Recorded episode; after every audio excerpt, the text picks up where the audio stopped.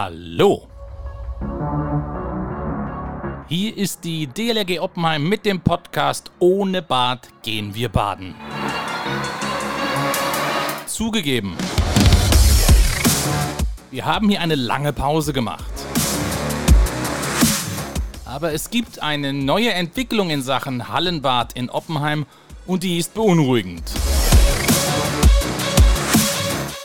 Deshalb ist es an der Zeit für eine neue Folge.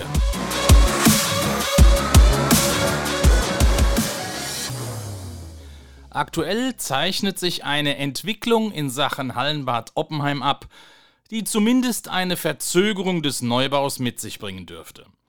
Die Kommunalaufsicht hat der Verbandsgemeinde Rhein-Selz eine Liste mit Fragen zum Neubau des Hallenbades zugeschickt. Darin geht es vor allem um die Kosten.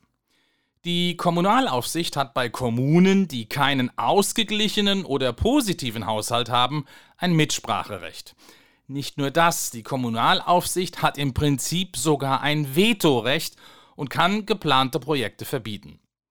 Zu dieser aktuellen Entwicklung haben wir seitens der DLRG Oppenheim jüngst eine Stellungnahme an alle politischen und gesellschaftlichen Beteiligten und auch an die Medien geschickt. Diese Stellungnahme, die lese ich euch jetzt der Einfachheit halber vor. Stellungnahme der DLRG Oppenheim zur aktuellen Entwicklung in Sachen Hallenbad Neubau in Oppenheim. Die in der Allgemeinen Zeitung im Artikel vom 22. Juli beschriebene aktuelle Entwicklung in Sachen Hallenbad Neubau der Verbandsgemeinde Rhein-Selz in Oppenheim darf und muss man mindestens beunruhigend nennen. Obwohl sich alle Fraktionen und politischen Akteure und Kräfte zum Glück umfassend zum Neubau des Bades bekannt und auf die Umsetzung in entsprechenden Beschlüssen verpflichtet haben, scheint das ganze Projekt durch eine Liste von Fragen seitens der Kommunalaufsicht plötzlich auf tönernen Füßen zu stehen. Auch dass es 2021 noch hieß, der Rückbau des alten Bades beginnt im Frühjahr 2022 und sich bis jetzt, wir bewegen uns auf den Herbst zu, nichts getan hat, lässt aufmerken. Dass Bauprojekte vor allem in öffentlicher Trägerschaft am Ende immer teurer werden als zu Beginn geplant, ist ein Phänomen, dem man in unserem Lande bescheinigen muss, dass das eher die Regel und nicht die Ausnahme ist. Mit dem unsäglichen Krieg in der Ukraine ist jetzt ein erschreckender Preistreiber entstanden, der sich wohl auch auf die Baubranche auswirkt. Nun sind auf der letzten VG-Ratssitzung die wichtigen Beschlüsse vertagt worden, womit wir wieder bei den eingangs erwähnten beunruhigenden Signalen sind. Lobens- und dankenswerterweise bekennt sich der neue VG-Bürgermeister Martin Groth vollumfänglich zum Bau eines neuen Hallenbades. Und doch vernimmt man unter der Hand, dass es wohl einzelne Personen auf dem politischen Parkett geben soll, die gerne ein wenig an dem Projekt sägen wollen, wobei bislang unklar ist, ob es dabei um Abspecken oder Absägen geht.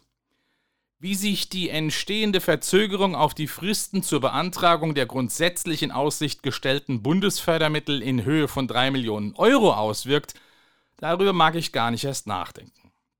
Und im genannten Artikel der Allgemeinen Zeitung meldet sich auch direkt der nächste Sägende aus dem Rhein-Selz-Park zu Wort und orakelt von einem Hallenbadneubau auf dem ehemaligen Kasernengelände. Er wirbt mit der Abwärme eines Rechenzentrums, das dort irgendwann gebaut werden soll. Doch dessen Spatenstich ist in noch viel weiterer Ferne als eine entsprechende Bauplanung und die vorher nötige Anpassung des Flächennutzungsplanes. Und er spricht von Großdenken und einem 50-Meter-Becken, das man dort bauen sollte und das dann nochmal teurer würde. Entschuldigung, aber in dieser Wolkenkuckucksheim-Phase waren wir vor gut fünf Jahren schon einmal, damals getrieben vom damaligen Niersteiner Bürgermeister. Es wäre absolut fatal, wenn man jetzt politisch aus der Kurve fliegen würde und erneut in eine zunächst rein theoretische Standortdebatte in Sachen Hallenbad der VG Rhein-Selz einsteigt. Wenn man wieder Träume von einem 50-Meter-Becken und einem olympiamäßigen Leistungszentrum Schwimmsport träumt. In solchen Luftschlössern kann niemand schwimmen. Und dann würde es nie mehr ein Hallenbad in der VG Rhein-Selz geben.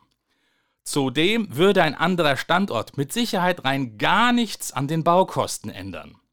Daher kann, darf und muss es nur in eine Richtung gehen.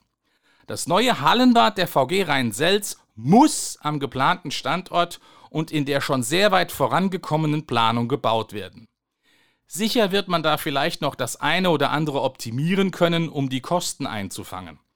Aber es muss das projektierte Sport, Breitensport und Schulbad mit der geplanten und notwendigen Ausstattung gebaut werden. Für uns, die DLRG Oppenheim, ist ein solches Bad die absolute Existenzgrundlage. Unser Verein wurde im Jahr 1928 gegründet und wir würden gerne in sechs Jahren unser 100-jähriges feiern. Doch ohne Hallenbad als Fundament unserer Arbeit wird da nichts draus. Dann werde ich wahrscheinlich der letzte Vorsitzende der DLRG Oppenheim sein und den Verein zu Grabe tragen müssen, um es mal ganz deutlich zu sagen. Die Auswirkungen des fehlenden Hallenbades spüren wir bereits jetzt deutlich und wer Details wissen möchte, kann sich gerne bei mir melden. Bekannt ist auch, dass wir längst nicht der einzige Verein sind, der das Bad nutzt und braucht. Dann wären da noch mindestens 17 Schulen in der Verbandsgemeinde und in den Nachbarverbandsgemeinden, die das Bad für den lehrplanmäßigen Schulsport mehr als dringend brauchen und auch schon das alte Bad über Jahrzehnte genutzt haben.